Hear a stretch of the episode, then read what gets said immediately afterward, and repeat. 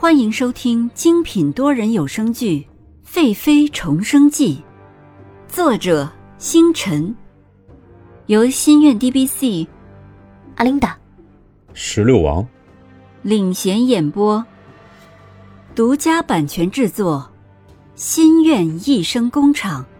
欢迎您订阅收听。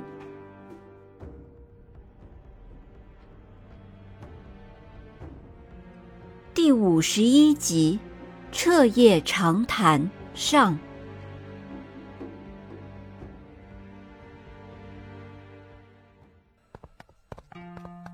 尹宁鹤回到宫中，换了一身长服，自己的肚子是越来越大了。今日虽然太后说会帮自己帮助彻儿，可尹宁鹤何尝不知道洛宣城的性子？今天自己干嘛没有忍住跟洛宣城说那么多？这下自己的处境更加不妙了。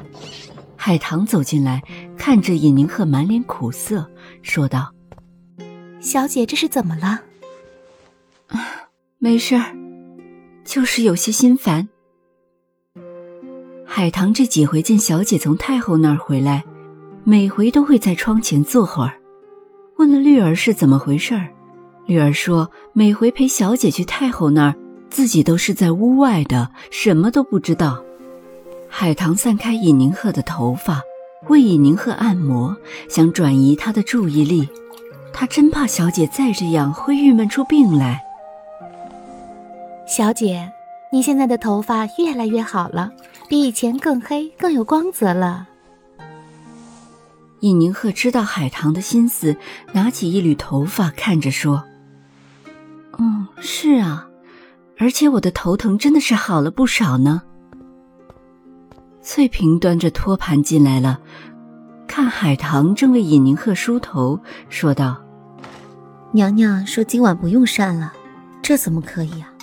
我让庆儿做了几样点心，娘娘吃两口吧。”尹宁鹤看着翠萍摆上的点心，挂着晶莹糖霜的绿豆紫米糕。和银白铁糯的酥酪蛋奶卷，每一道都很精致。看着他们这么用心，尹宁鹤强迫自己吃几口，吃完就让翠萍服侍自己休息。尹宁鹤斜躺在床上，看床上长长的粉色流苏在窗户吹进来的风中轻轻地摇晃着，觉得是那样的自在。对，自己要想办法出去。离开皇宫，自己就安全了。还有前世，他要死的时候，尹宁鹤知道自己在十年前拼死救下来的男孩就是洛宣城，他一定要好好的利用这一点威胁蓝静怡。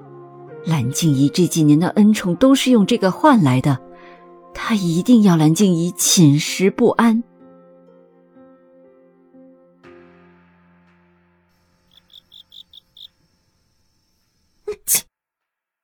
淑华殿中的蓝静怡突然打了一个喷嚏，吓得思琪跑过来说：“娘娘怎么了？要不要奴婢去请太医？”蓝静怡刚打完喷嚏，揉揉酸酸的鼻子说：“不用了，去给本宫准备水，本宫要洗漱入寝。”思琪说：“娘娘怎么这么早就要入寝？”皇上不来了吗？哼，本宫很是了解皇上，知道太后和皇上之间的过节。如今太后在宫中，皇上怎么会有心思来本宫这儿？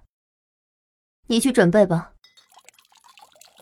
思琪将玫瑰精露倒入洗脸盆中，用手搅匀了，又试了试水温，才挽了蓝静怡丝质白衣的袖子，拿起细绒缎的帕子。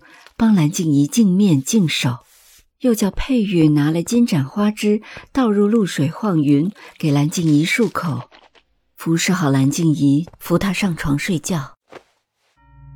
太后驾到！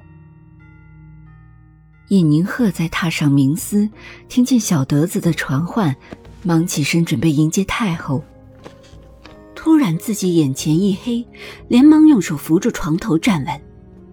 自己这几天真是用脑过度了，叫了翠萍来扶住自己去了前殿接见太后。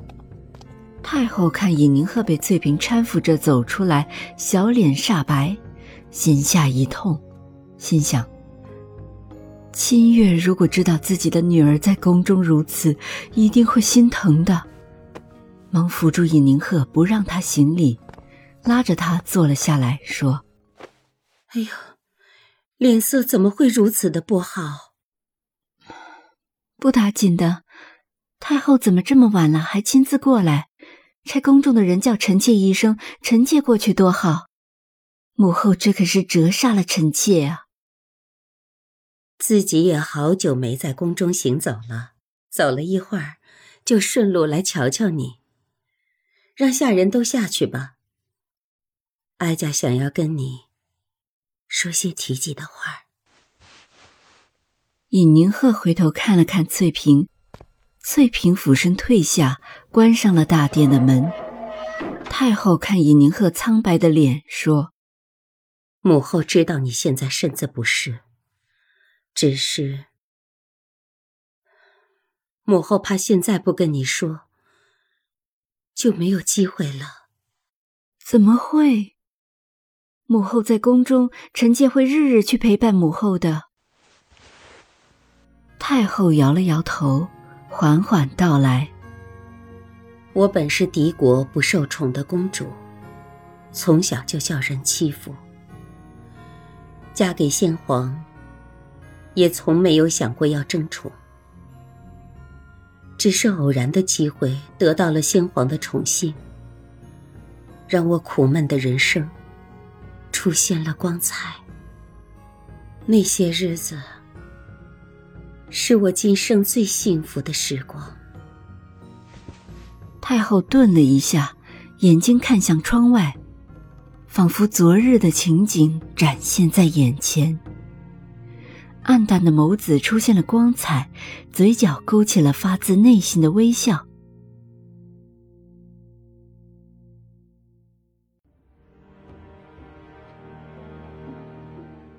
本集完毕，欢迎您点赞、打赏、订阅、好评，我们下集再见。